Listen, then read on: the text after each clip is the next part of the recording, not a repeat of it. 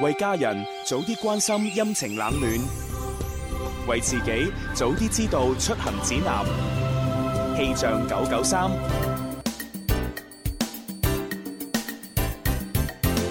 Hello，嚟到四月份嘅第一日，各位一家人愚人節快樂啊！節目開始之前呢，一齊嚟睇下廣州市區嘅天氣情況。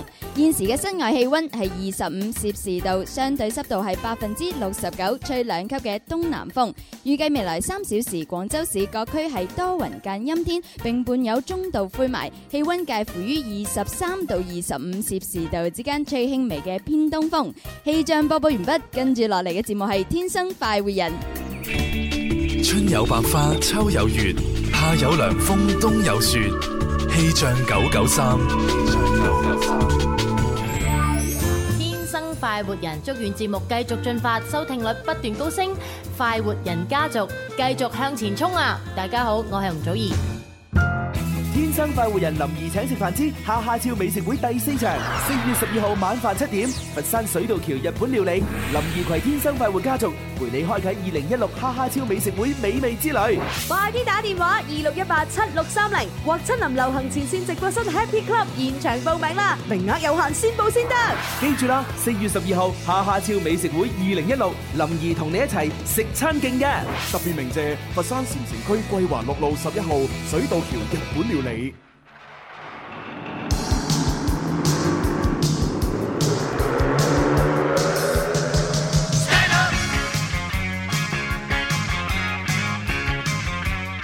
你別再説要坐低，坐坐坐會坐足一世。伸出雙手放任地，跳跳跳跳掟開一切。搖擺的吉他似興奮劑，You gotta stand up。Stand up，快用節拍墊腳底，我要與你跳出天際。身體必須用力搖，有了節拍勝於一切。搖擺的你不要擔凳仔，Stand up。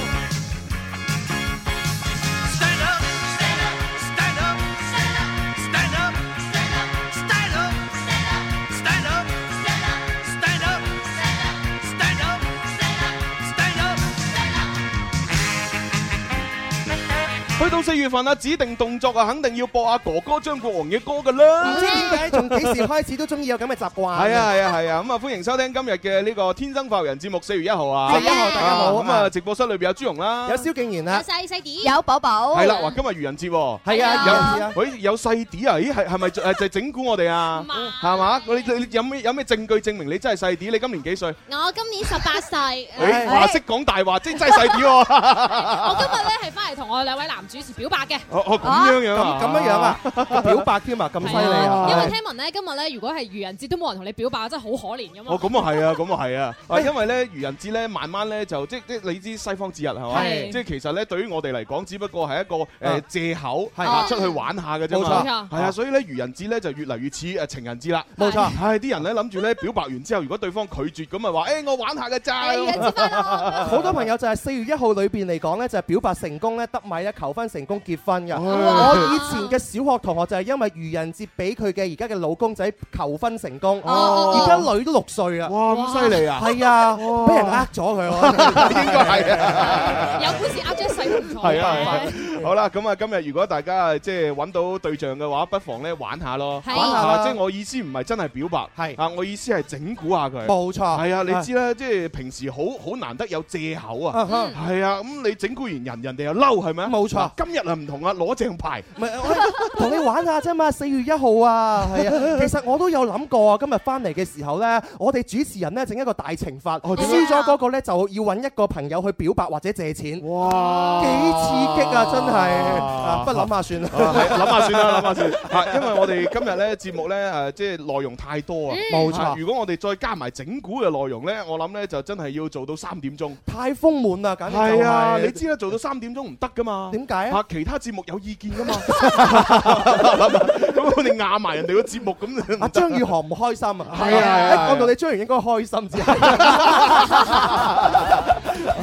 今日愚人節啦，surprise！根據我對佢嘅了解，係嘛系啦系啦系咁啊，喂，咁啊，我係咁依介紹下今日有啲咩玩啦。好啊嗱，第一 part 咧，我哋會玩林怡請食飯之外，要蝦超就玩 Yes or No 題啦。嗯咁啊，跟住第二 part 咧就有人生如戲，全靠演技嘅微信優秀聽眾嘅摘錄啦啊。今日終於要評出呢一個嘅冠軍啦！哦，係啊，因為我哋就誒呃好似係從星期二，星期二啊唔係星期三係哦星期星期三開始三三四五三日連續啊，每日咧就揾咗三個優秀嘅播出，冇錯咁即係總共咧，我哋今次陳奕迅演唱會嘅門飛咧就有九強嘅選手。嗯最尾嘅話就有一個嘅票數最高嗰位咧，個人獨得兩張陳奕迅演唱會門飛，係啊，喂，咁啊，所以咧今日就係最後三位啦，好 緊張，會唔會有我呢？一定唔會， 我都冇參加。係啊，咁啊，跟住咧，亦都會有大愛有聲愛就在身邊嘅呢個誒互動環節啦。係係啊，各位咧可以通過微博、微信咧，繼續將自己曾經做過嘅好人好事咧分享俾我哋嘅。咁我哋亦都係會每日咧送出咧誒一個嘅愛心珠，咁啊係送俾一位嘅聽眾朋友手㗎鏈真。係好靚啊！係啊，呢條手鏈咧就今日阿細啲翻到嚟都話啦，哇，中間嗰隻金色嘅珠係咩嚟㗎？咁我就啊黃金嚟嘅，嚇啊真係金 嚟㗎！係啊，係而真且係咧，真係呢咁。只豬打印得非常之靚，聽聞係用呢個三 D 技術打印出嚟添㗎。哎，何止三 D 技術啊，直頭就係用朱紅嘅呢個 三味真 唔係即係即係用用我 個頭啊掃描咗落嚟，啊仲要係戴住蝦超，係 啊簡直就係代言人咁樣樣。寶寶真係衰啊！佢話咧係朱紅用啲三味真火燒出嚟打練出嚟 㗎嘛係絕對你值得擁有嘅呢一個係嘅啊嚇。咁啊呢個咧就係價值八百八十蚊嘅一個誒愛心珠手鏈，係咁啊喺我哋節目每日咧就送一條，嗯咁啊不過咧即係如果大家係想即係得到呢條鏈，但係誒又未喺節目裏邊有機會可以播出你嘅呢個好人好事嘅話咧，咁啊其實可以買嘅，哦買啦買係啦，咁啊因為購買嘅話咧就係每購買一條咧，我哋都會將呢個誒善款咧，即係定額嘅善款嗯捐到以下嘅機構，包括有廣州市慈善會珠科愛心直達專項基金啦。廣州市我哋嘅慈善會林怡慈愛基金啦，同埋我哋嘅行事愛心基金嘅，嗯係啊係啊，咁啊你知啦嚇，買一條首飾嚇，嗯咁啊自己又戴啊，又可以咧就係有錢幫到啲小朋友去讀書咁啊幾好啊，咪就係哦咯，係啊係係啊，我哋應該有一個嘅善心嚇，參與我哋嘅活動，分享你嘅好人好事之餘嘅話咧，你有機會獲得到呢一個嘅誒愛心豬啊利係啦，愛心豬系列嗯㗎。Ừ, 咁啊，跟住呢，我哋亦都會有大話式嘅遊戲啦，À。嚇咁啊，即係因為今日就係講多啲大話係一個好事嚟嘅。誒係喎，係啊過節啊嘛，哦擺明居馬講大話哦喎。係啊，即係你可以講，哇！喺朱紅你好瘦啊，啊哈係嘛？哇！喺寶寶你好靚女啊，呢呢個哇真話嚟喎哇！細啲你身材好啊，咁樣係嘛？啊咁呢啲呢啲大話即係可以講多啲啊。係咪細啲身 材好，真係驗證下先知。真真係弊啊！朱紅你最近瘦晒啊？嗯係點解咧？係啊，落晒型咁樣誒樣，係咯。呢個又係大話嚟。幾日加班熬夜啊，真係啊！如果有微烤嘅朋友見到朱紅，有啲唏噓嘅哦手筋。其實我琴日都解 釋過，啊係係因為我哋準備要誒呃搜集大量嘅恐怖故事，哦嗯係嚇咁啊，為咗個氣場勁啲，係係我要扮鍾馗， 使乜啫？為咗應節，我哋今日請咗四點翻嚟啦。 鬼火唔靚嘅啊我，哦多謝多謝。 喂，唔係啊，蕭公子講真，你你你都真係唔知點解？啊我琴晚夜晚喺電台做嘢嘅時候遇到啊啲事情。遇到咩啊？真係㗎？係啊，但係就因為我費事壓住遊戲時間咧，喺節目我就唔講啦。係嚇一陣做完節目，我慢慢同你講。哦真啊係嘅哇好經典啊！琴晚真係係啊㗎！即係如果唔係發生嗰件事，我就唔會搞到咁夜。我琴晚搞到成三四點。哇就係因為發生嗰件事。咪啦，我哋壓縮啲時間，可唔可以盡量爭取節目最後冇嘅冇機會冇講冇冇冇，費事嚇親大家唔好啊！ 咁我哋而家首先林怡請食飯先好啊好啊啦。好啊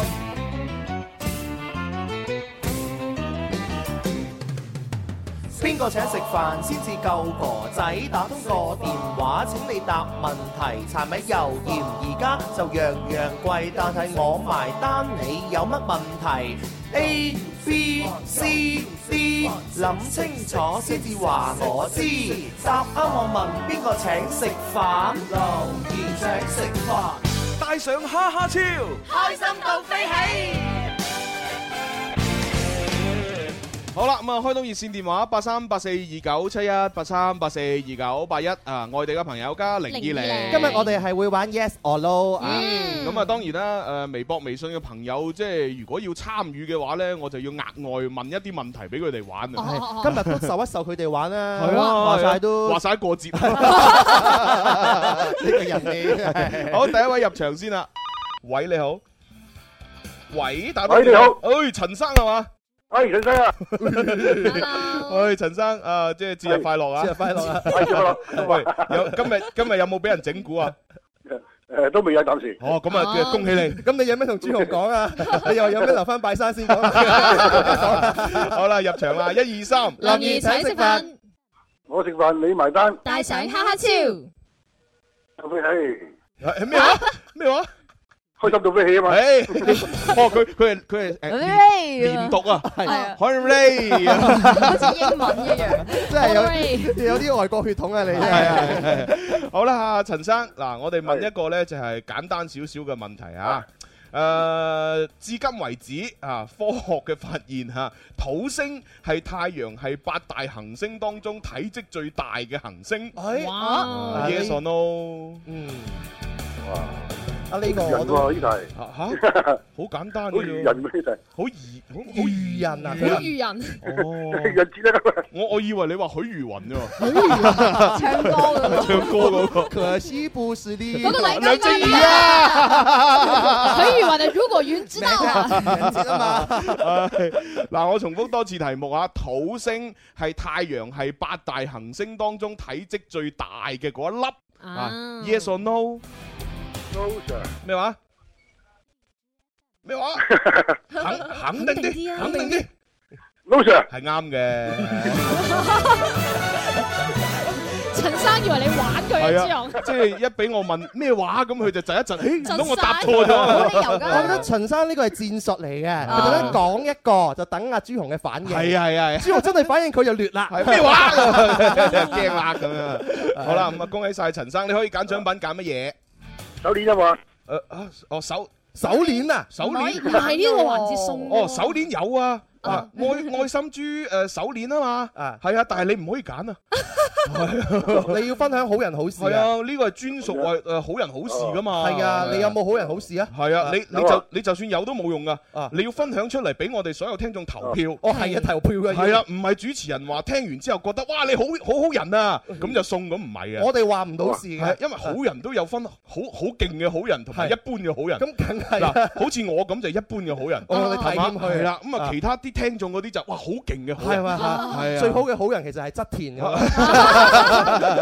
好，陳生，你同阿小強溝通啦，拜拜。係其實土星唔係最大啦。哦咁邊個最大係啊哎我哋應該請我哋嘅天文愛好者朱大師 朱科學家、嚇啊朱科學家、朱博士朱 博士、朱博士多多朱。出係豬其實邊個最大咧？咪最大係木星嘛，木星 à. 哦係啊。 Jupiter 嘛，誒，金星、水星、地球、火星、誒土星、木星、海王星天王星、海王星，冇咗冥王星，冥王星冇咗，係啊，係我啦我呢個我哋三年級就識啊。因為因為我好，我記得好似話土星咧，佢即係佢係一個好大型嘅一個氣態嘅星球啊嘛哦，係啊，即係即係其他嗰啲星，即係例如例如土星咧，佢係實實在在，即係好似地球咁有地殼噶嘛，嗯係啊，咁啊好似聽講，即係唔係我我印象裏邊好似咧誒木星係氣態，木星係氣態呢個好大嘅氣態嘅行星咁樣，啊係哈啊，所以佢哇大到咩咁，係 大大到哦啊爆炸，係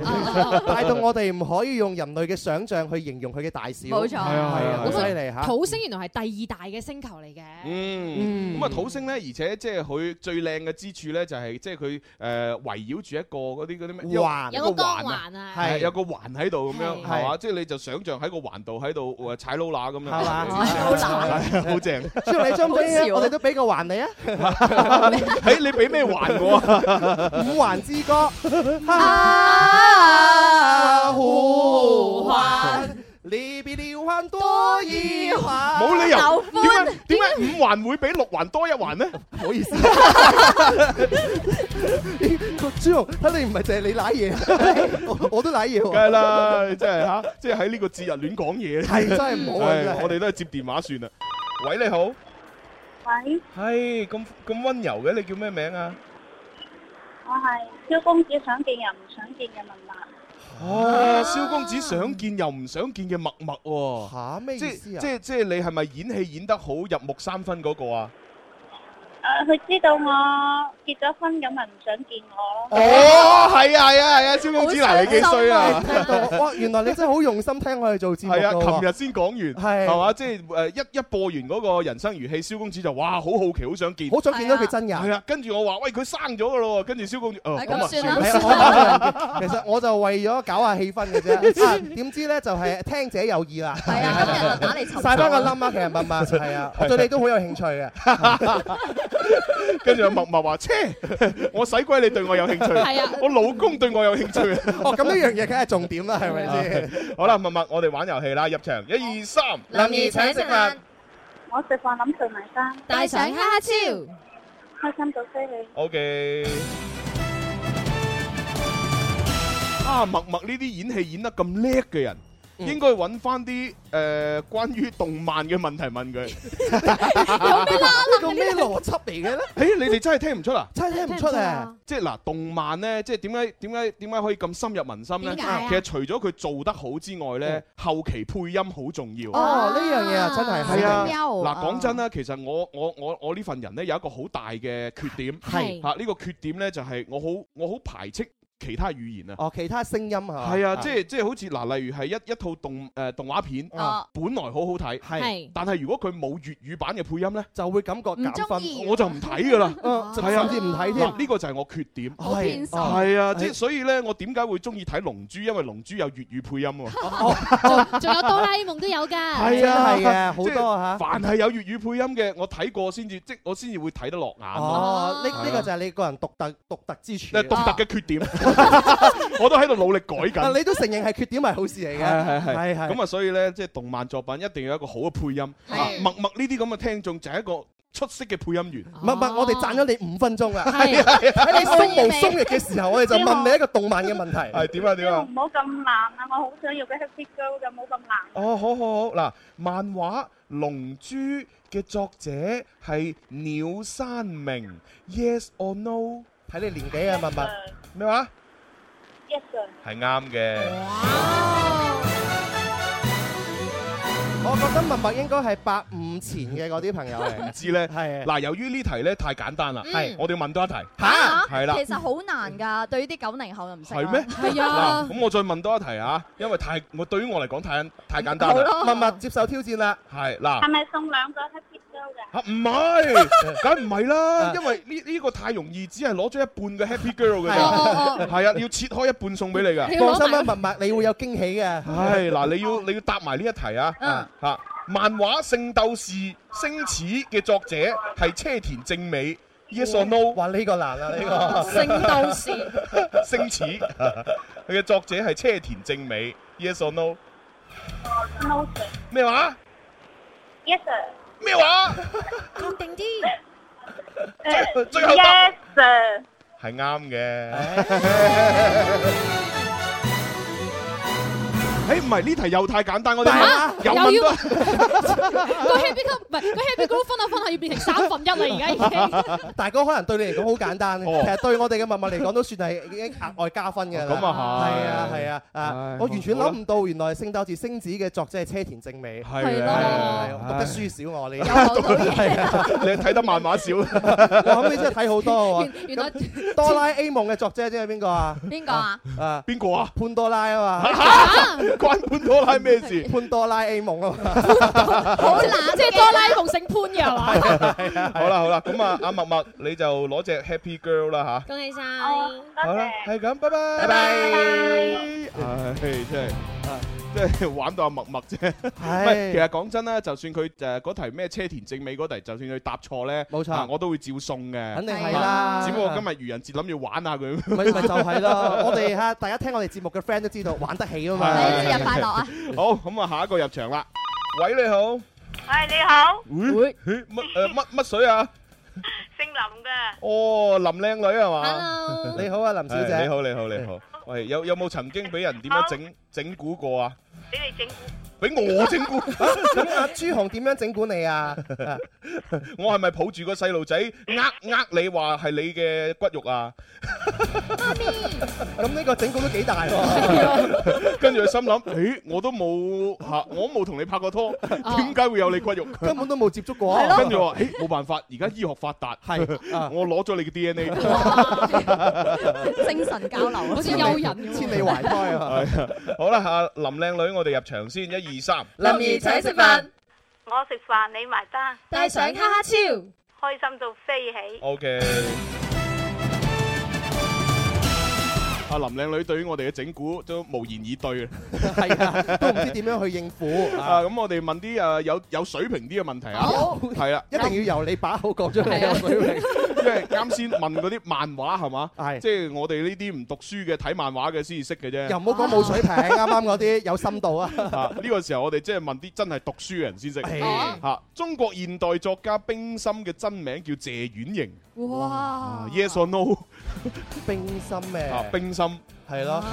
誒，冰心，我哋以前學嘅課文係咪有咩時候主燈？係啊，我我哋細細個就讀冰心姐姐嘅係啊係作啊品㗎係啦。啊哇嗰時水嘛啊嗰時我聽到冰心呢個名，我我我覺得好正啊！你覺得咩正啊？即係我聽到冰心，我就即係同埋佢女作家，係我自己就會想像一個好唯美嘅一個女神嘅形象喺我個腦海裏邊。你會有幻想啊係啊，點知後來呢，我睇翻本嗰啲嗰啲教教教材，係啊嚇啊原來冰心係奶奶嚟㗎，係老人即家係老人家嚟嘅。跟住我我夢想幻滅，誒又唔係人哋都有後生過啦係咯係咯回想幾廿年前佢好靚女㗎。但係啊但係我未見過佢後生個樣嘛。係真係，我哋唔好網上有相睇我哋唔好理嗰個咩樣啊，想理一個嘅問題啊。嚇係我點解講咁多嘢呢？就係知道阿林靚女唔識。啊！哦就俾時間佢用手機查答案，係哇嘛？用心良苦啊而家你應該查到啦，中國啊現咩啊！我七十歲啊，仲查查查。哦，咁啊，咁就弊啦，你只能夠靠自己啦。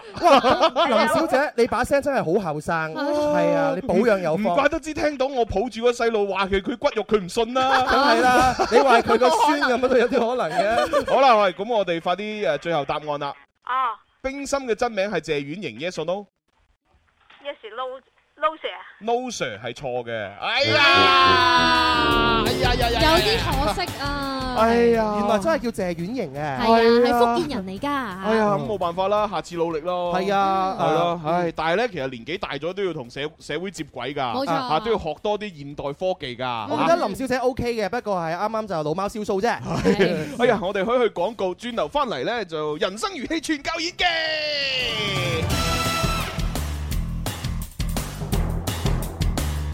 天生快活人，勁多獎品，勁多氣氛，齋聽已經好過癮，參與遊戲更開心。大家好，我係許志安，你都快啲嚟尋開心啦！鬼咁快活，鬼話連篇創作大賽第二季，快啲嚟參加啦！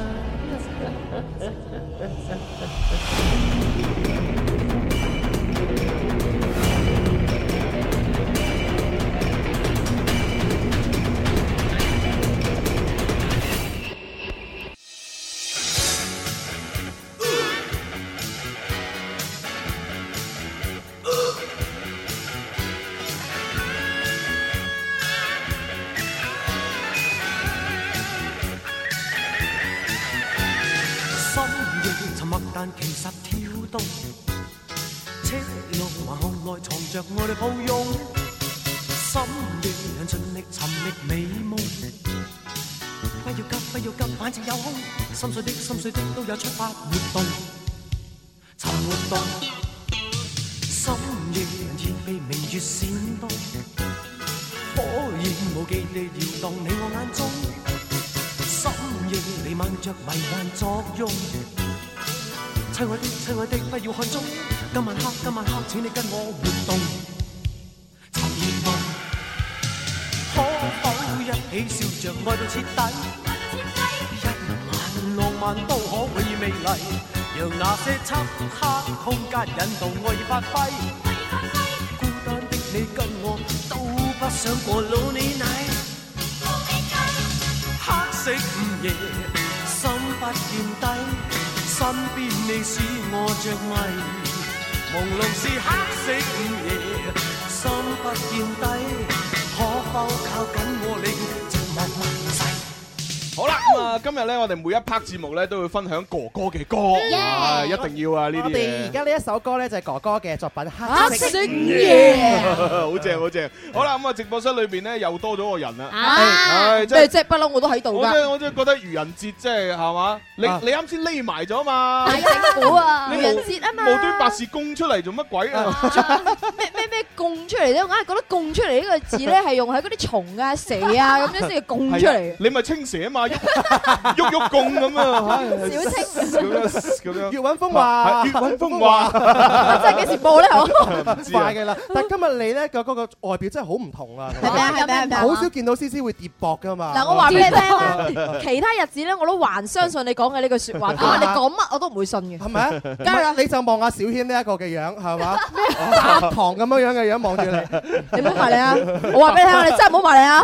你唔好埋嚟 啊，我嗌㗎。冇尾粉啊，九強裏邊。好啦好啦，咁啊今日咧就都好多人啦，係嘛？朱容啊、思思啊、蕭公子啊、D 啊，同埋阿寶寶啊咁樣，夾埋咧又又五條友又喺度做節目 啦。冇錯啊咁啊，因為點解咧就趁翻今日星期五，係嘛？咁啊哦，去星到期一你一個人做得星啦期。一星期一可能就得翻一個人嘅。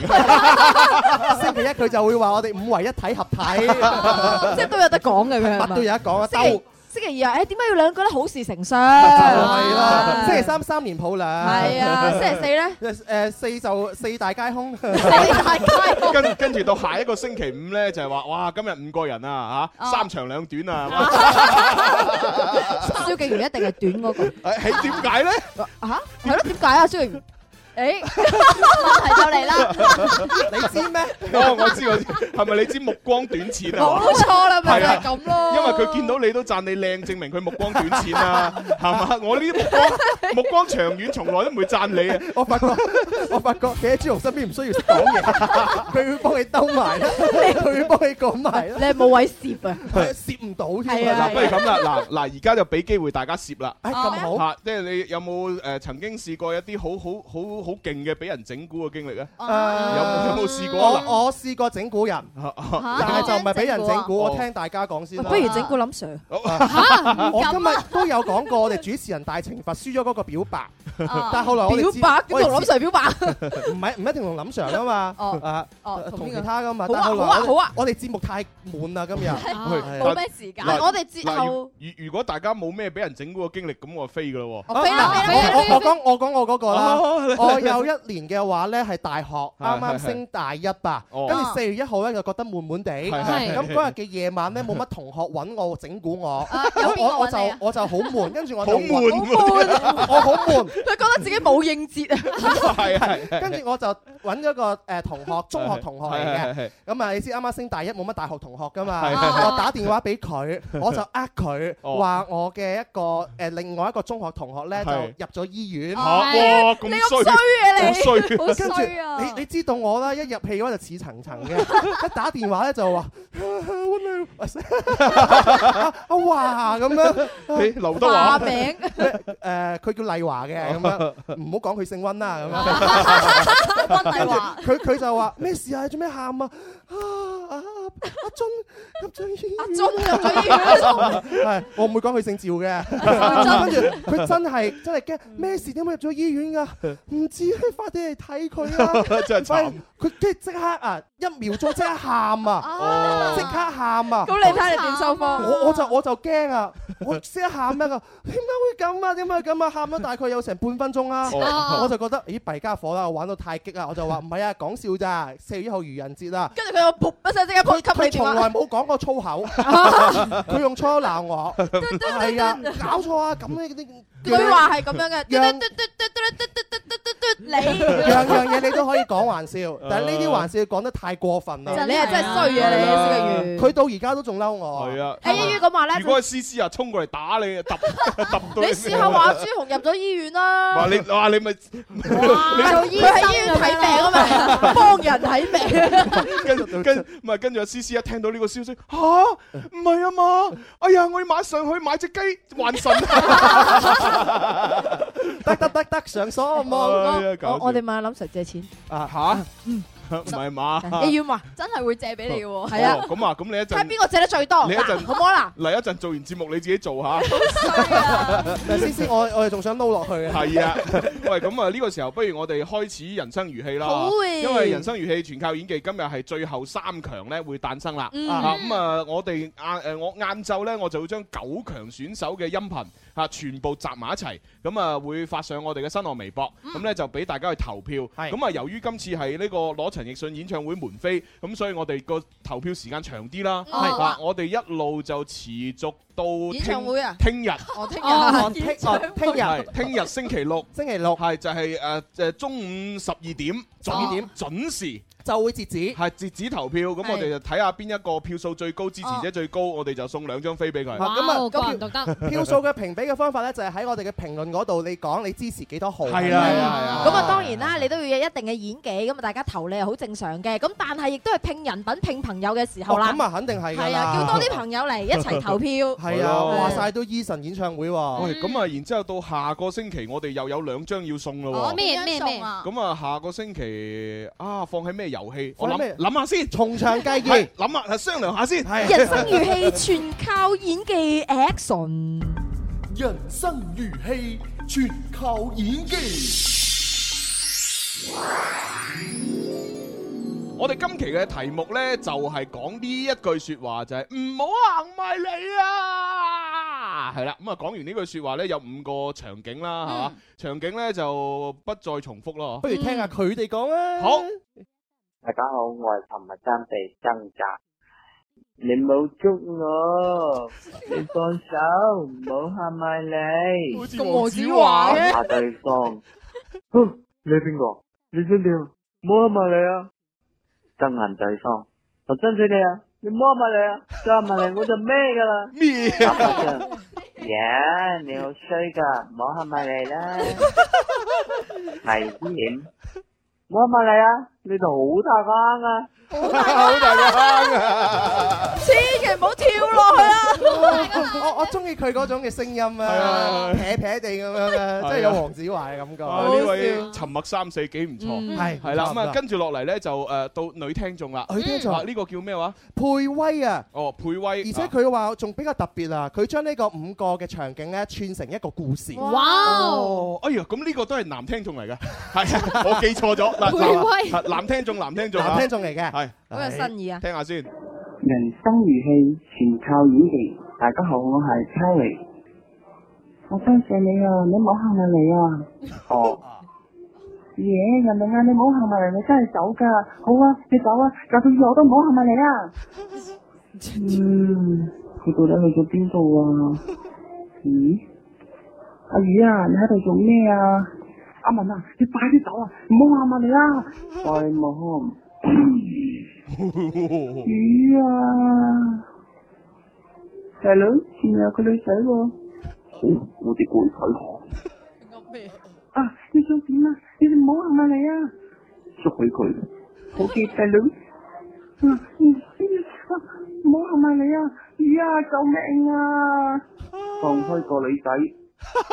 嗱，我解釋下佢嘅劇情。真係要你解釋下，我聽唔明嗱，啊。 佢首先就係咁嘅，誒嗰個誒一個男仔叫做阿魚，啊咁咧就同個女朋友咧就耍花槍，啊啊就誒唔好喊埋你，唔好喊埋你咁嗯樣，你走啊咁樣，咁個阿魚真係走咗，真係走咗咁然之後個女朋友就話：啊你咁衰㗎，人哋叫你走，你真係走咁哦啊！啊咁然之後佢走咗啦，走咗啦咁嗰個阿魚就要揾翻男朋友啦，揾佢咁喺度揾啦揾咁啊，誒阿魚你喺邊啊咁樣，咁然之後離遠見到阿魚喺前邊，哦係咁然之後咧誒嗰個阿魚咧 就就誒因為見誒誒見到有衰有啲衰人喺啊度，咁所以叫女朋友快走，喂你快走啊你快走啊！然之後呢個衰人開槍，嘣啊就 打打死咗佢男朋友。哦，原來嗰個 boom 嗰個係係啦，音效嚟嘅。係 boom 嗰個就係打死咗誒阿阿男朋友，係咁然之後呢個女仔咧就啊魚啊哎呀魚啊，哦咁然之後咧就嗰兩個衰人咧，其中一個咧就係大佬，啊一個咧就係細佬，咁然之後個細佬就同阿大佬講：，喂大佬嗰度有個靚女喎，咁跟住大佬話。誒過去的佢過嚟咁樣，哦咁我細佬就過去的咗個女人過嚟，嚇咁然之後個女人就同嗰個大佬講。唔好行埋嚟啊！唔 好唔好啊！ 就係咁 樣啦。大魚啊！你死得好慘。點解朱紅可以聽到咁多嘢嘅？係啦我喺度諗緊係係呢個呢個配威話俾你聽，定係你自己諗出嚟啊唔㗎？係係係我琴晚聽咗三次，啊我聽得三次聽到啦，咁犀利嘅。我聽力好啊嘛。哦哇果然係抵佢坐呢個位係啊㗎。你聽力九級颱風都打唔。我諗如果俾我，可能一早 foul 咗呢一個作品 啦，不知所云。我想噏咩啊？我心諗，到底係我哋唔正常，定還是係朱紅同呢個朋友唔正 常？啊我會諗噏咩啊，哥 哥仔，手機咁差，換個部啦，哎係啊呀，離遠啲啦，啊咁 手機好重要啊！冇嚇錯冇錯但係呢個都好順利入咗我哋九強其中一位係啊係啊簡直就係奇蹟。 好，跟住到最後一強啦喎，呢個朋友叫我阿 K 啊，係咪呢個女仔啊啊女仔嚟嘅嚇，聽下啦大家好 à, 啊，我係阿 K。第一種係耍花槍，衰佬你都未沖涼，成身綠黐黐咁，你唔好行埋嚟 à. 啊！第二種咧係憎恨對方，你唔好行埋嚟啊！à. 我唔想再見到你啊！第三種咧係呢度有危險，呢度有 à, 危險噶，你唔好行埋嚟啦，快啲離開呢度 à. 啦！第四種係極度害怕對方。啊！點算啊？我好驚啊！唱翻句歌，定係經典法國、美國、咩嘢？第五種係不斷咁掙扎，而家點算好啊？我唔想咁快死住啊！你做咩啊？你做咩啊？你唔好行 à 埋嚟喎！我嗌㗎，我真係嗌㗎！哇！佢話咩話？唔係佢話佢話我好驚啊！唱首歌定下經先， 法國、美國與英國。哎係啊，好爽！睇嚟我哋對推歌幾有心得喎，係啊係啊都係因為你試試。係啊嗰隻歌從此紅咗係啊係啊，係太犀利！唉，太勁啦真我係。中意呢個朋友嘅話我呢，中意呢個我中意呢個係啊，佢真係係豁咗出去，用生命喺度演戲。我決定投佢一票。我都會投佢一票嘅。夠癲真係好即係呢三個裏邊嚟講，我會投佢啦。嗯係啊，咁啊啊，之前嗰啲唔記得咁多啦嚇，翻去慢慢繼續聽過。 都唔錯嘅，其他嗰啲都。啊嗱，你睇下我哋播完呢三強嘅作品，阿 Jenny Chan 自己都啊，即係都驚啊！佢話：哎呀，關節入唔到啦唔係佢入到，入到啊入但到係但係佢而家擔心緊死啦！呢啲咁出色，會唔會冇人投我㗎？咁樣啊阿張呢昌，你仲發咗個微博話人一定要有夢想啊！萬一實現咗咧，係咪啊？就係係跟住佢發咗一個咧，陳奕迅拎住個世界盃冠軍嘅嗰 你啲會。不會忽然的出現？真係出咗線喎！係啊，所以佢好恨呢個陳奕迅嘅演唱會門飛係啦嗯咯，。嗯喂，咁其實對於中國隊打敗咗卡塔爾二比零嚇，晉身到呢個誒誒世界盃咁。啊，奧迷賽嘅十二強，當然開心啦啊有就就你分析下個個賽程咁樣。誒，當初咧係全世界啦， 啊都係覺得中國隊今屆嘅世界盃係冇戲㗎啦。點解因為基本上咧，仲有兩輪嘅情況底下咧，要爭取小組第二名，係最好成績嘅嗰四隊先可以出線，整係僅僅存在理論上嘅可能嘅啫。哦基本上叫做誒九點九死零點一生，係咪係咪即係嗰 啲係咪即係嗰啲積分唔係好夠？啊冇錯，積分唔。夠啊！但係冇諗到高洪波佢臨危受命嘅話咧係，帶中國隊嗰高兩洪場波。波係咩㗎？高洪波係一個人嚟嘅，哦教練係教練嚟㗎，教練嚟嘅啊嚇。會死人睇波啊！前前國腳嚇，哦真係奇蹟般咧帶領中國隊咧贏咗最尾嗰兩場波，哇基本上咧係呃誒一個奇蹟嚟嘅。喂嗱，我其實我我如果係咁樣分析，即係佢誒誒喺阿高洪波之前係邊個帶嘅？高洪波之前咧係一個叫做佩蘭嘅法國教練，咁點解會咁啊即係啲聽咗佢嘅。咁啊，即即係啲外國教練唔得啦。啊，咁喺佩係咪蘭呢先個角度嚟講，佢真係唔係好掂嘅。係咯啊，咁梗係要用誒重重用高洪波啦。係啊，然之後將所有俾外教嘅錢俾晒高洪波啦。誒誒誒應該要咁做，哇！創造奇蹟我哋喎。我我哋喺度踢蹴谷啊喎，所以真係好驕傲嘅一件事嚟㗎。係咯係啊我哋本來心如死灰。係咪即係話如哦即係如果話佢哋可以入到線，就係話最尾嗰兩場一定要贏，贏晒先至得。嗱，贏晒唔單止，球仲要咧誒嗰誒中國隊出線咧係半個亞洲都幫佢，哦因為係啊仲你仲要睇澳大利亞佢哋嘅勝負啦，係你仲要睇越南佢嘅勝負啦哦，你仲要睇朝鮮佢哋嘅勝負啦，等等等等，所有加埋嘅有利條件，呢個要贏，呢個唔可以輸，呢個又要贏，哦等等等等，四個條件裏邊要滿足三個，哇！而家就真係滿足咗，真係滿足咗。你知唔知呢個咩啊？命水。是也，運也，命也。嗯哦掂啊！即係即係高洪波咧，除咗誒有能力之外咧，仲要我帶到嚇佢腳頭好啊，運氣係啊，係啊，係啊喂，快啲將阿佩蘭係咪佩蘭啊？佩蘭啊，快啲將佩蘭啲錢俾晒高洪喂波啦佢！佢個名真係叫高紅波啊！係高洪波啊！你諗住乜嘢啊？即係個名係全名叫高紅波啊！係啊！你諗到乜嘢咧？唔係唔係唔係啲誒小別名啊 或者藝名嚟真嘅，係就叫高洪波。啊咁搞 笑嘅，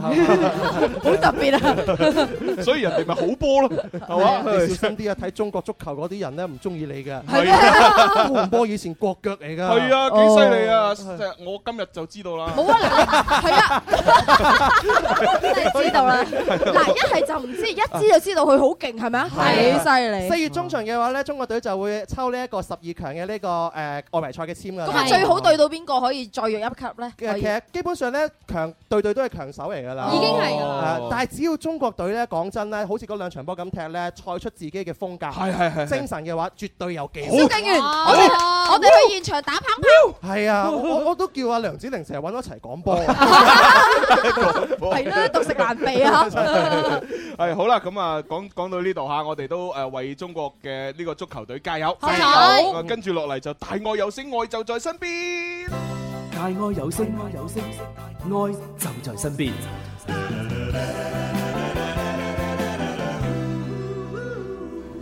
好啦，咁啊，琴日咧，我哋就誒選咗有四位嘅聽眾嘅好人好事，就發咗喺微博俾大家投票，咁啊逐一分享下。好，我先分享四號嘅專君啦，佢就話喺二零零八年嘅夏天落住大雨，我喺烈士陵園落咗車，準備行過去流行前線睇節目啦。落車嘅時候，突然間見到一個同我一齊落車嘅婆婆，手裏邊攞住一袋嘅飯盒，因為冇帶遮啊，一直淋住雨，我就行過去幫佢打遮啦，即係遮埋佢一齊行，嗯一齊行到呢個中華廣場嘅門口，我先咁樣離開咗。哦，好人好事啊！好咁 啊，睇下默默啦，我覺得默默呢啲好人好事咧，係已經滲滿晒佢成個生活㗎啦。嗯點解咁講咧？佢就話其實咧，好事係滲透生活當中嘅每一個角落，例如誒啲媽媽跌咗 B B 玩具嘅時候咧，我又會幫佢執翻啦。嗯喺地鐵、公車裏邊咧，就一直會讓位俾老人家同埋小朋友，仲有大肚婆啦。嗯咁見到地下有垃圾咧，又係會順手掉落垃圾桶啦。嗯遇到有困難嘅路人想問下，咁我就會主動走埋去問下，有咩可以幫到你啊？咁樣哦喺車上咧換到小誒見到小偷嘅時候咧，我就會大嗌捉賊啊咁樣 啦。咁自己覺得都係舉手之勞，嗯做起身咧亦都唔辛苦，身裏邊亦都覺得好愉快。做好事真係好容易㗎，難嘅就係難在堅持。嗯冇錯。佢最尾嗰句講得真係啱啊係！做一件好事唔唔簡唔唔唔係咁難嘅，係咯。難嘅就難在做一世好事。係啊，我日日都做好事啊。你做咩好事啊俾你兩個折磨都唔嬲啊你。咁都叫好事啊！冇冇出手打你 哋梗係你可以用折磨去形容咩？真係唔啱啊！真係。好，咁啊到下一個咯呢喎。位咧一號嘅朋友叫做紫嫣姑娘啊，佢就話啦：嗯我咧係廣州地鐵嘅一位員工嚟嘅，十幾年啦，堅持用心為乘客去服務，嗯做過都唔少好事㗎。記得有一次咧，我上夜班嘅時候，有個盲人啊，錯過咗坐呢個夜班嘅尾班車，因為個行動又唔係好方便㗎嘛，於是我就馬上送到佢出口，幫佢截咗一部的士，再三咧去叮囑呢個司機一定要將呢位朋友送到屋企，嗯而且仲幫佢預付埋呢個車錢添。哇第二日啦，盲人嘅屋企人堅持要將啲錢退翻俾我，而且仲寫咗一封表揚信俾我添。哇，幾好喎！嗯好人啊唔錯唔錯唔錯。可真能係我我我睇下幾時喺地鐵又撞到呢位叫做紫嫣姑娘。不過講起車係嘛咧跟住我就同紫嫣姑娘講： 我紫嫣姑娘，啊我我冇我冇雪糕食啊，好慘啊！你估人哋會唔會騷你啊哇大人我我已經三年冇食過雪糕，你會做下好心嘅雪糕啊！我就係因為好心，所以先唔請你食。你睇下你嘅身影，仲食雪糕，我肥呢死你啊！今今日朱紅嗰件着裝嘅話，好有喜劇啊！ 你咁灰雲嘅身軀，嗰個斑馬咁瘦 削，咕碌咕碌咕碌咕碌咕碌好可愛真係。唉，如果今日我可以見到咁多可能好事喺地鐵站，咪好 咯。係嘛哦，今日思思都遇到唔少一啲嘅唔係誒你你你你遇唔到啊火車係站你遇唔到係因為你個樣太太信唔過啦。我個樣信唔過，有冇搞錯啊？梗係啦着得身光頸靚，竟然唔係人攞一百蚊現金，然之後支付寶轉翻俾人都冇人騷我。邊有人邊有人正常咁樣係嘛？即係誒着着到咁樣冇現金㗎，係啊係嘛着到咁同你講冇現 金喎，俾我都唔信 啦。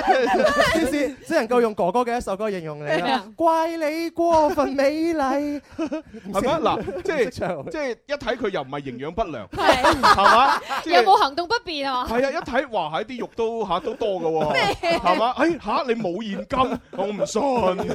係係啊，我話喂，我話哥哥你你可唔可以幫幫我？我好 急啊！我我我俾一百蚊誒，急我去廁所啊我喺支付寶轉一百蚊俾你，你可唔可以借一百蚊現金俾我買車票？我我知道 啦，人哋以為你玩佢，今日愚人哦節啊嘛，係啊係啊係啊人哋以為你整蠱應佢該啊。係應該係。真係唔啱啊！真係。係啊，跟住個個咁樣斜視咁望住我，我冇錢喎。啊啊啊我係仲有個啊朋友㗎，係嘛？哦，係喎，仲有誒誒心情妖精啊，三號嘅呢位朋友，係啊，你哋長話聽下。誒助人為樂誒，自細咧老媽子就教落㗎啦嚇。嗯咁啊記得有一次咧食完飯去超市嗰度購物啦，啱啱去到超市門口，突然間咧見到一班走鬼咧，就係為咗誒即係保護自己唔俾人捉啊，唔嗯受到傷害咧，就亂七八糟咁樣喺度跑嚟跑去。啊係啦，咁啊啱好我都喺呢一個混亂嘅場面當中啊，哦咁啊當時咧企喺我身邊咧有一個大概五到六歲嘅小妹妹啦，嗯咁啊誒就喺度喊緊，咁啊一部汽車正向她開過來，哇哦！當時我驚呆啦，咁啊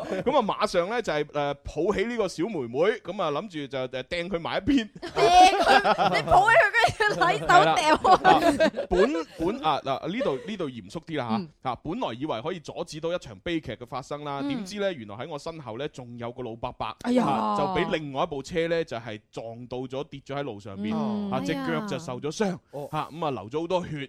咁啊，本來呢，我就好怕血嘅，嚇見血都暈㗎啦。嗯咁但係呢，我就咬緊牙關嚇，攞出自己嘅小手尖嚇，就幫阿伯伯呢，就止血咁樣嗯嚇。咁啊，當時呢，嗰部車呢，仲想呢，就係逃走啊，嗯唔想負責任啊。衰人嚇咁啊！見到咧，誒有另外一個大哥哥就衝出去攔住嗰誒攔住咗嗰部車嘅去路，咪哦走啊哦之後仲要報咗警添，係啦。咁我哋咧仲要誒一齊咧就係將呢個伯伯咧送咗去醫院嗰度啊，嗯直到阿伯伯檢查完啦，啊冇乜大礙，只係皮外傷，哦包紮完之後咧，我哋仲將阿伯伯送翻埋屋企，嗯哇！真係犀利，好好。嚇咁啊！佢咧就話聽到阿伯伯咧就係呃誒即係不斷講感激嘅説話，我哋都有啲過意唔去啦。誒、因為呢件事其實好平常啫嚇，咁啊、不過呢，誒、呃幫到有需要幫助嘅人呢，心裏邊呢就會好甜啦。嗯啊做好事，存好心，我係小鳳。哦，原來小鳳啊，哦我以為做好事存好心，我係三好咁啊。小鳳係咪我哋嘅好朋友小鳳咧？係啊，知咧我哋都有好多個小鳳啊嘅其實。係咪就係佛山嗰個咧？染髮嗰個染咗頭髮五顏六色咁啊嘛？不過咧，真係要提醒下啲行人咧，你哋行嘅時候又要睇紅綠燈，啊啲車行嘅時候咧又唔好似趕住去跑馬咁樣，好似冇錯，即係零萬三分啊，莫爭一秒啊係嘛啊，。咁急做乜嘢咧？哎呀，原來佢廣告咯喎。啊咁有意義嗰句出唔到街添，真係啊！係唔啊唯緊唯要有微烤有得睇啊。係啊，咁啊又唯有睇節目重温啦。錯喂，咁啊呢四位裏邊係琴晚邊個獲咗獎？係三號嘅心情妖精獲獎㗎。哦，即係小鳳獲獎係咪呢？冇錯哦恭喜晒，恭喜晒，恭喜晒啊恭喜晒你值得擁有。嗯，是愛心豬送給您。啊價值八百八十蚊啊！係係係，咁啊，我哋休息一陣啦，轉頭翻嚟就第三 part 嘅遊戲，誒有大話式，同埋有鬼咁開心、鬼咁快活、鬼話連篇創作大賽熱身賽， 熱身齋熱身嘅真係啫。講個名成分鐘啊！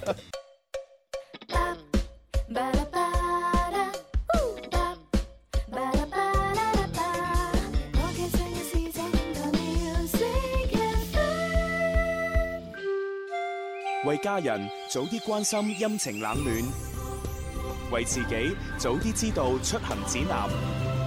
气象九九三，嚟到下午一點半，一齊嚟睇下廣州市區嘅天氣預報。今日下午到聽日上午係陰天間多雲，有輕霧同埋灰霾啊。氣温介乎於二十一到二十七攝氏度之間，吹輕微嘅東南風。氣象播報完畢啦，請繼續鎖定《天生快活人》。春有百花，秋有月，夏有涼風，冬有雪。氣象九九三，天生快活人，勁多獎品，勁好氣氛，齋聽已經好過癮，參與遊戲更開心。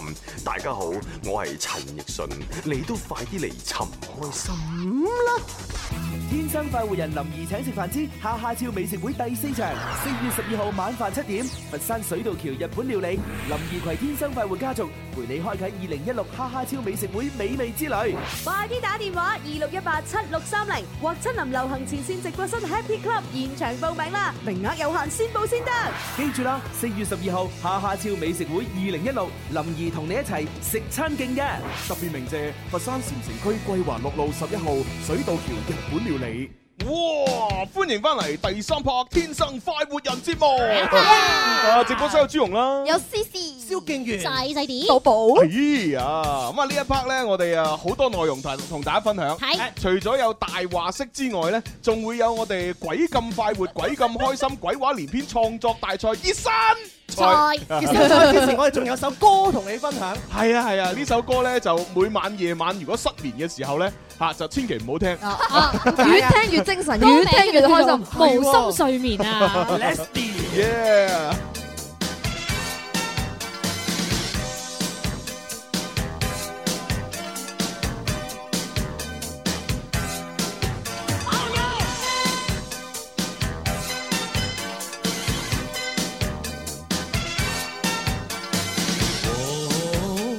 無心睡眠，我老交天。冷的天，活在我的心裏邊，始終只有你方可令逝去的心再甜。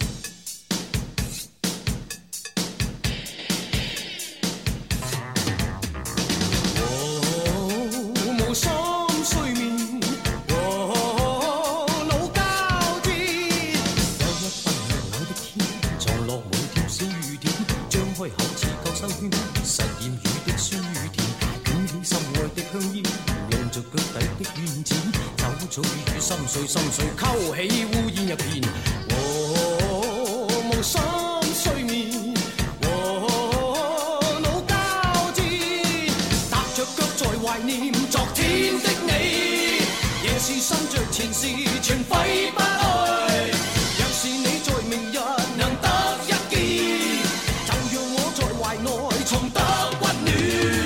冷的天，活在我的心裏邊，始終只有你方可令逝去的心再甜。點解會出現失眠嘅症狀呢？有啲時候可能係因為天氣嘅錯，哦係嘛？你知啦，而家呢就係春夏交替嘅時間啦，天氣變化好快嘅，早晚係温差呢亦都相對誒比較大嘅。咁啊，嗯一定要注意根據呢個天氣嘅變化同及時呢增減衣物。如果不慎感冒嘅話呢，記得要及時食藥啦。咁食咩藥啊？喉嚨有炎症嘅感冒就可以食呢個廣藥白雲山敬修堂清熱消炎寧膠囊，無需再加消炎藥，一種藥即可。清熱消炎寧膠囊能夠消炎嘅感冒藥。哦食完之後係咪可以瞓得着？肯定會舒服好多嘅。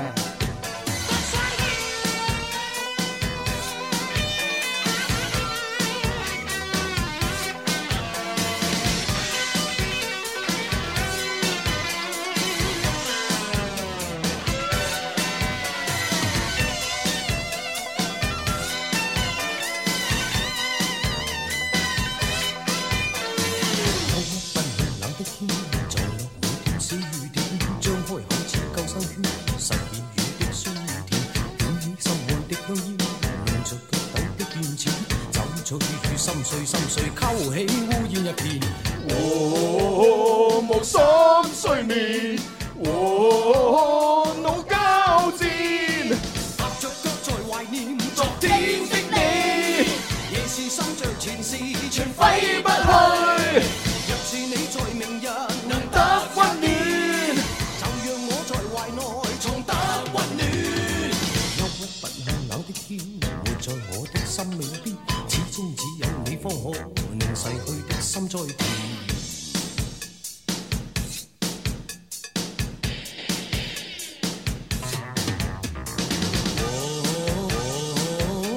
無心睡眠，我腦交戰，踏着腳在懷念昨天的你，夜是心着前事全揮不去。若是你在明日能得一見，就讓我在懷內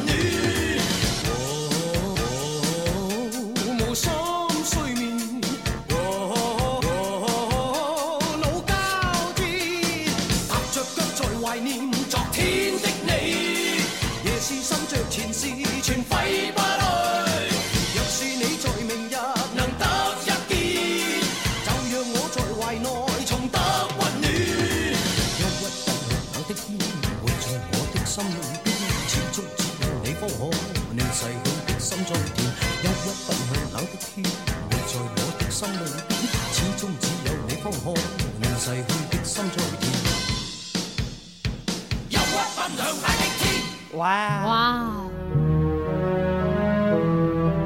点解突然间咁嘅？因為我哋喺四月份 即將會舉辦鬼咁開心、鬼咁快活、鬼話連篇創作大賽。氣今日晒雞，我哋有一個熱身賽。好驚啊！今日先係四月一號咋，點算啊仲有 Ờ, 成個月啦。係唔知 點算係啊同埋咧，未未到四月一號咧，琴晚聽講朱紅就已經咧見到少少嘢啦。見到冇，琴晚遇到嗯遇到一啲問題啫嚇，咪後我會同大家分享嘅。好啊喺節目就唔講啦，費事嚇親人啊。係咩？係好衰㗎。咁啊，嗱，琴晚呢，我哋我哋就已經喺郵箱啊，喺我哋嘅微信啊、微博嘅語音裏邊呢，就收到一啲聽眾嘅投稿。嗯咁啊，不過呢，就老老實實，誒呢啲投稿呢，都個質量都係一般般，一般般所以大家繼續投。誒呃嗱，其中咧，我我講下有啲咩問題啊？咁啊，第一咧就係誒有啲人誒呃嗰個可能手機問題，同埋佢錄音咧就控得嗰個手機個咪太埋啊，嗯咁大咪啊係啊，搞到呢啲聲音嘅質量好差，係係啦，聽落去咧就一嚿嚿咁啊，咁啊呢個就播出唔到啦。嗯咁啊第二咧，有啲人咧好得意嘅。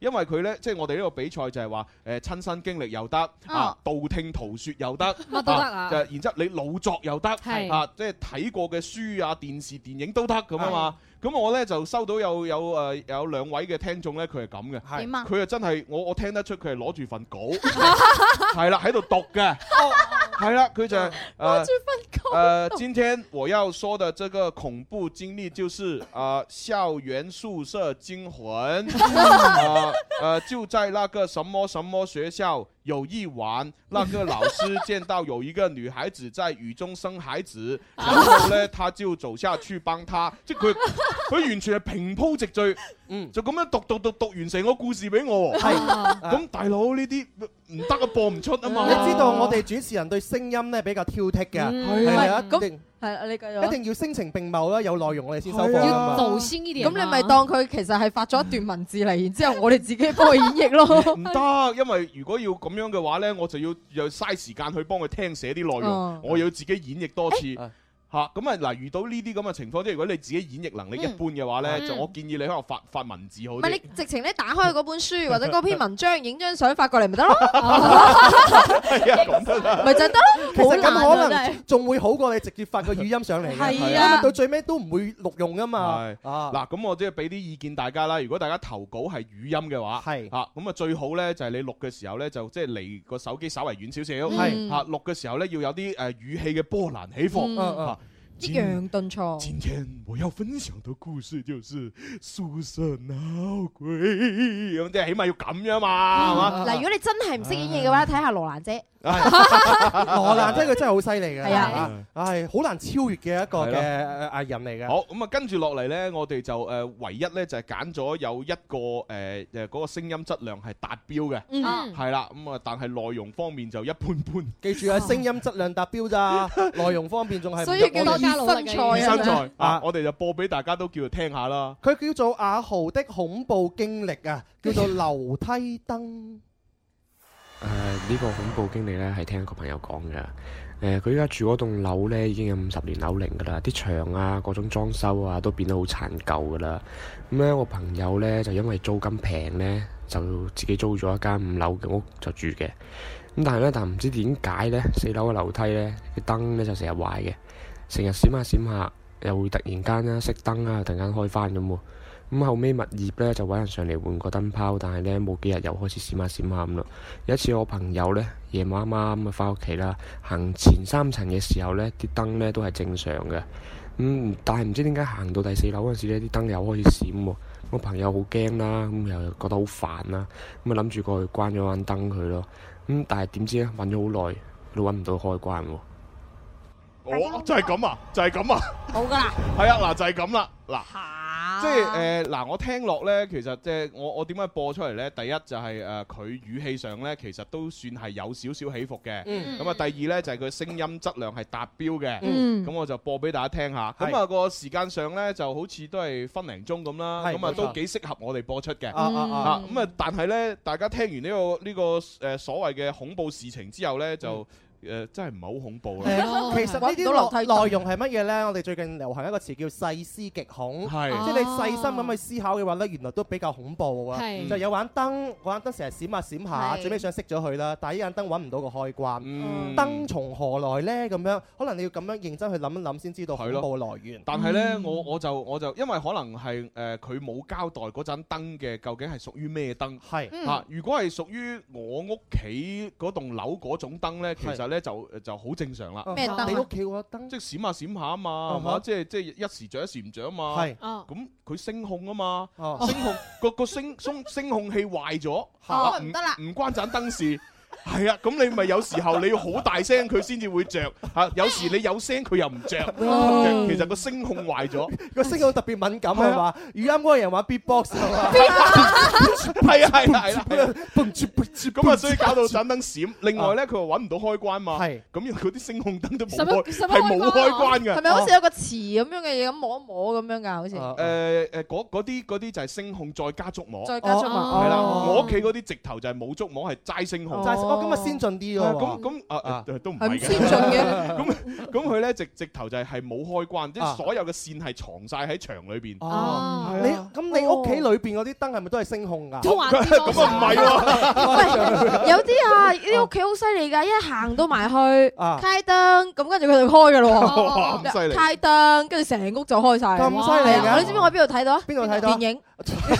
電影我仲係先知你講你朋友屋企添嚇。而家我哋喺屋企都可以咁做㗎，我叫佢開燈，我阿媽幫我開咪 得咯，係咪先？係我關燈，阿媽關咪係咯。你阿媽喺邊度有得買啊？其實講真咧，恐怖故事咧，我真係有一個真人真事，好哦好啊好唔好唔好唔好，因為熱身賽熱身賽啊熱身賽講算數啊唔講，算數熱身賽唔講啊。咁啊，因為仲有另外一個投稿咧，就投文字過嚟。咁犀利啊！係啊，咁不如我哋又分享下呢個投文字稿嘅朋友啊。頭文字 稿， 投文字高。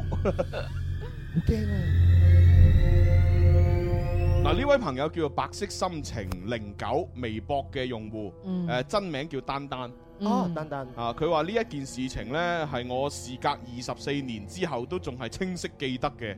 哇！啊！呢個係一個噩夢， 噩夢。 每次做完呢個噩夢，我全身都係冷汗。記得有兩次我發完呢個夢之後呢，仲放聲大哭，簡直係童年陰影。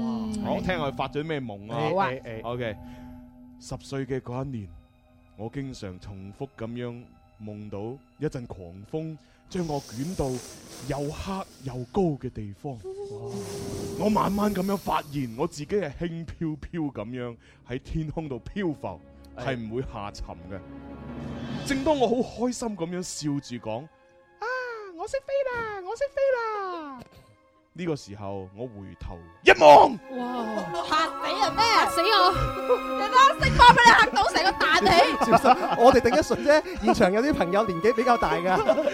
我見到自己身後邊有一個着住白色古裝、胡鬚又白又長、頭髮凌亂、啲頭髮遮住晒成塊面嘅老人家向我追過嚟。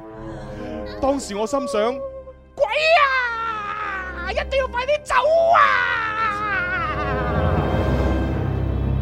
我落力咁飛啊飛，飛啊飛，只鬼就係咁喺後邊追啊追，追啊追。仲有兩次，嗰只鬼已經捉到我件衫噶啦，都俾我揈甩咗。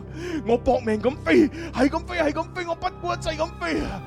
飛到去離我屋企不遠嘅嗰一座山嘅山頂嘅時候，我真係冇晒力啦，我氣喘吁吁咁樣，再都飛唔喐啦，一邊掙扎，一邊慢慢咁樣跌咗落嚟，而且越跌速度就越快。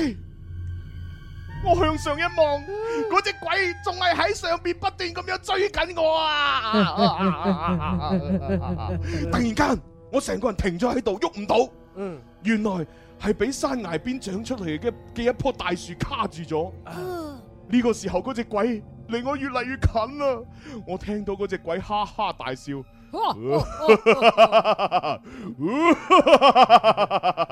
細路，我睇你仲可以走去邊？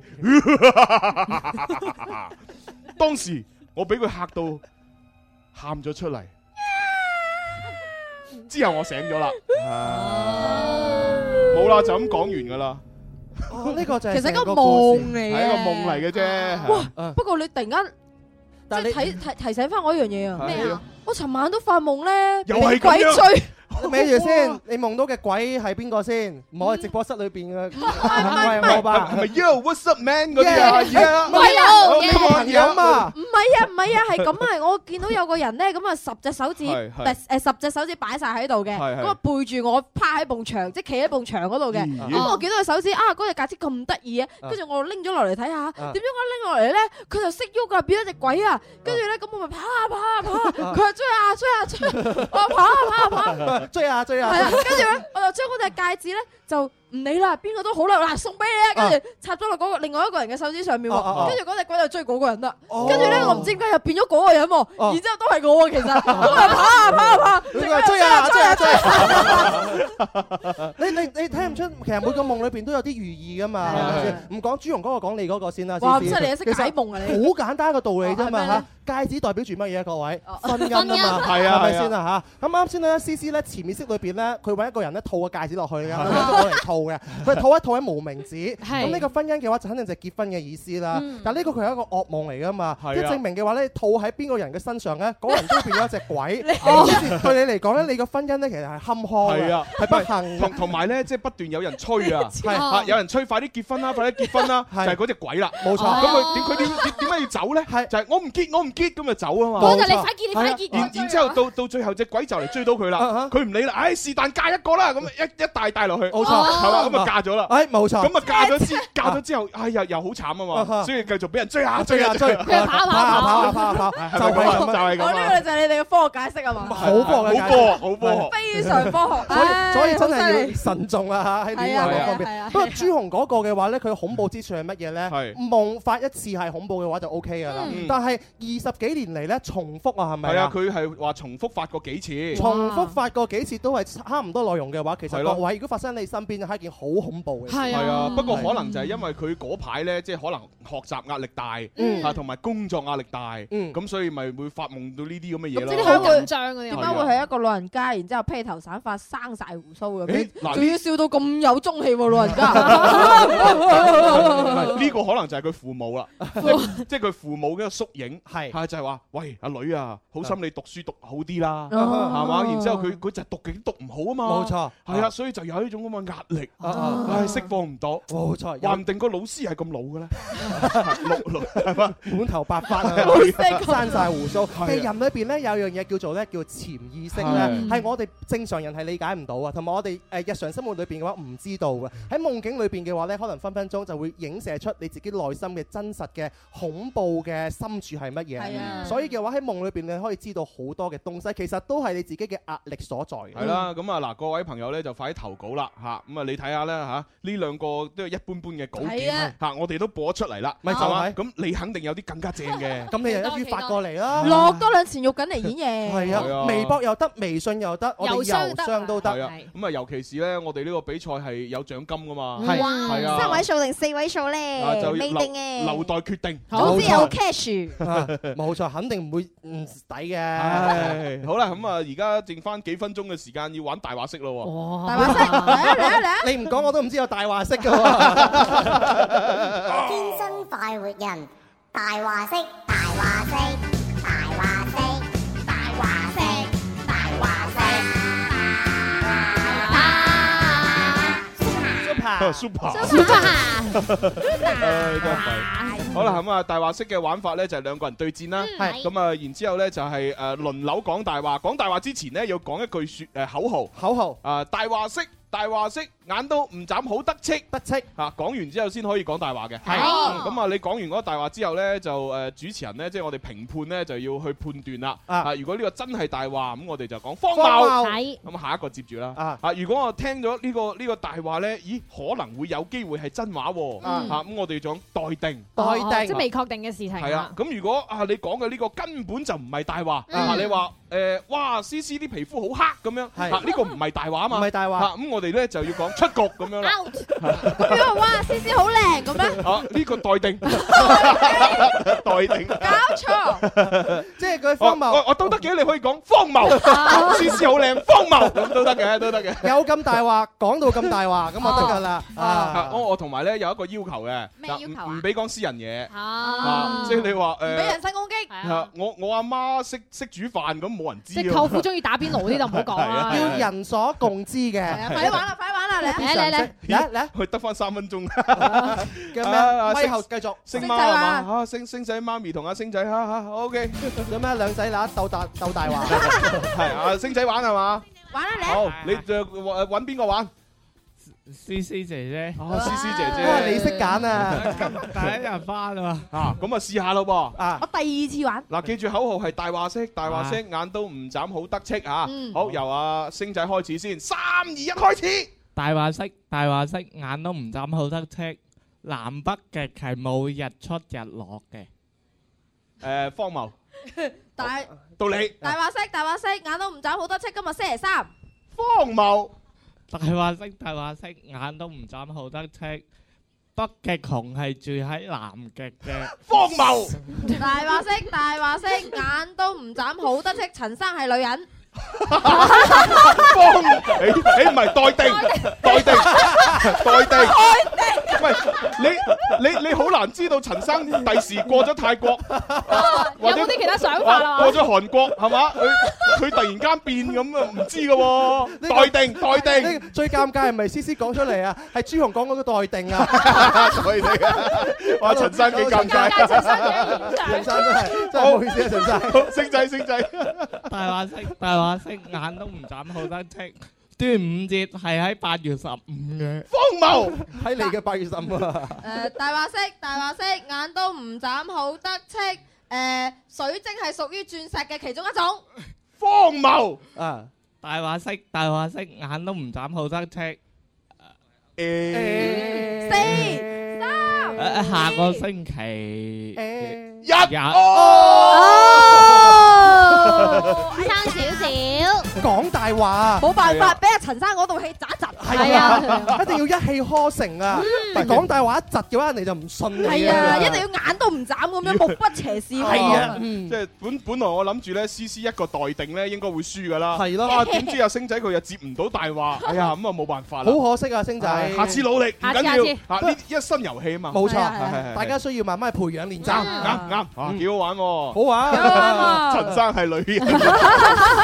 就地以明正身啊喎。 就地掩明精神，真係弊啊！好彩陳生玩得咋，你真係有仔啦。就知道陳生玩得啊嘛。如果唔係都唔會攞你出嚟玩啦。以為阿小軒唔見咗嘅，我想同小軒玩喎。小軒喺你隔離㗎小軒玩，Jenny Chan，你我想同 Jenny Chan 玩啊！哇你 Jenny Chan 過嚟。朱容好少咁主動話要同人玩遊戲。咁佢肯定係胸有成竹，佢先會同人玩㗎嘛。 Jenny Chan。係係啊，喂，誒啱啱先你聽咗我哋人生如戲嘅嗰啲選手嘅表現，有冇心驚一驚咁啊？好驚，好驚，可驚可㗎嘛可唔可以再錄多個？荒謬！我知你好有信心嘅。好嚟啦嚟啦咁快玩緊啊啦嗱，小軒，誒我咧就派阿寶寶同你對戰。哦唔係你玩 à? 啊嚇我你梗自己話你玩嘅你玩吧我話我想同阿小軒玩呢個遊戲，冇話同佢鬥啊嘛。好啦，咁啊，寶寶嚟啦，有壓力啊！寶寶嚟啊！寶寶你唔好輸啊！你係我哋 Ờ, 主持人嘅代表嚟㗎。啊，得㗎你。係啊小圈先，準備啦！好，準備三二一，開始。大話式，大 話式，眼都唔眨好得戚。中國係歐洲嘅， 荒 謬大話式，大話式，眼都唔眨好得戚。大笨象嘅體積好似粒芝麻咁細。荒謬！大話式，大話式，眼都唔眨好得戚。長洲係豬海嘅， 荒謬 長洲係珠海嘅誒大話式大話式，眼都唔眨好得戚。廣州市嘅市花係豆腐花，荒謬。豆腐大話式大話式，眼都唔眨好得戚。北京係冇五環嘅，荒謬大話式大話式，眼都唔眨好得戚。三米高嘅長頸綠色打關鬥，誒待定。吓？咁都打到㗎？你你你揾個人啊，攞攞部起重機幫佢打都得㗎。冇咁多人啦！加入去廣告，去廣告，去廣告。朱紅荒嘅，荒謬，大荒謬。話式大話式，眼都唔眨好得戚。三米高嘅長頸綠色打關鬥， 誒待定。吓？咁都打到㗎？你你你揾個人啊，攞攞部起重機幫佢打都得㗎。冇咁多人啦！加油！去廣告，去廣告，去廣告。一个月还没卖掉哎，。得啦得啦，去咗廣告啦，繼續玩，繼續玩啦，耶！好好激動，係係係。而家唔係寶寶一個待定，哦跟係啊住小軒冇係待寶定。寶待定，到小軒，係誒誒誒嚟嚟嚟。嗯大話式大話式，眼都唔眨好得戚。孫悟空係屬於豬類嘅，荒謬，豬類。 大話式大話式，眼都唔眨好得戚。交通燈係藍黑白色嘅，藍黑白色，荒謬。寶寶有大話式大話式眼都唔眨啊好得戚。足球係方形嘅，哇！荒謬。誒誒，大話式大話式，眼都唔眨好得戚。車轆係誒五角星形嘅，五角星形，荒謬。大話式喂，好啦，時時間夠啦，時誒，間夠。咁咪我輸咗咯。誒係啊，寶寶有一個待定，所以輸好咗。啦但寶寶你啱啱有個好出色嘅，點啊廣州市嘅市花係豆豆腐花係 啊，呢個真係好啊正真啊，係冇得頂。啊繼呢個斑馬斑馬發明之後嘅話，有一個金句 啊！咩叫斑馬斑馬發明啊？曾經有個聽眾嘅話，佢就話玩大話式，佢講斑馬線係斑馬發明嘅。 哦 我記得佢係咪喺現場玩嘅係位啊，先誒生？佢叫做咩金咩金金誒咩金？沉默三四啊唔？係唔誒係誒好靚仔下噶嘛，先生。馬丁路德金，馬丁路德金唔係佢咩？唔係佢，佢係同我玩，我一定記得噶嘛。係另外一個男聽眾同一個女聽眾玩嘅，係啊我，記錯咗。好犀利啊！寶寶啲記性，斑馬線係斑馬哦法。仲入房玩㗎嘛，我記得係。啊係啊係啊。好啦，咁啊，小軒就可以攞份獎品嚇，多謝晒。咁啊，現場嗰啲朋友呢，如果係誒未攞到《天生發育人》二零一六年嘅呢一個台歷嘅話呢，喺度集中，我哋係每人會送一本㗎。係係我哋嘅寫真集嚟㗎咁朱紅誒計我哋嘅彩蛋嘅話，你幾時講啊？啊彩蛋就係你講嗰個恐怖嘅。琴晚嗰個 我我都話唔講俾 聽眾聽， 係啊，我哋自己自己關埋門。好啦，好係咁啦，拜拜。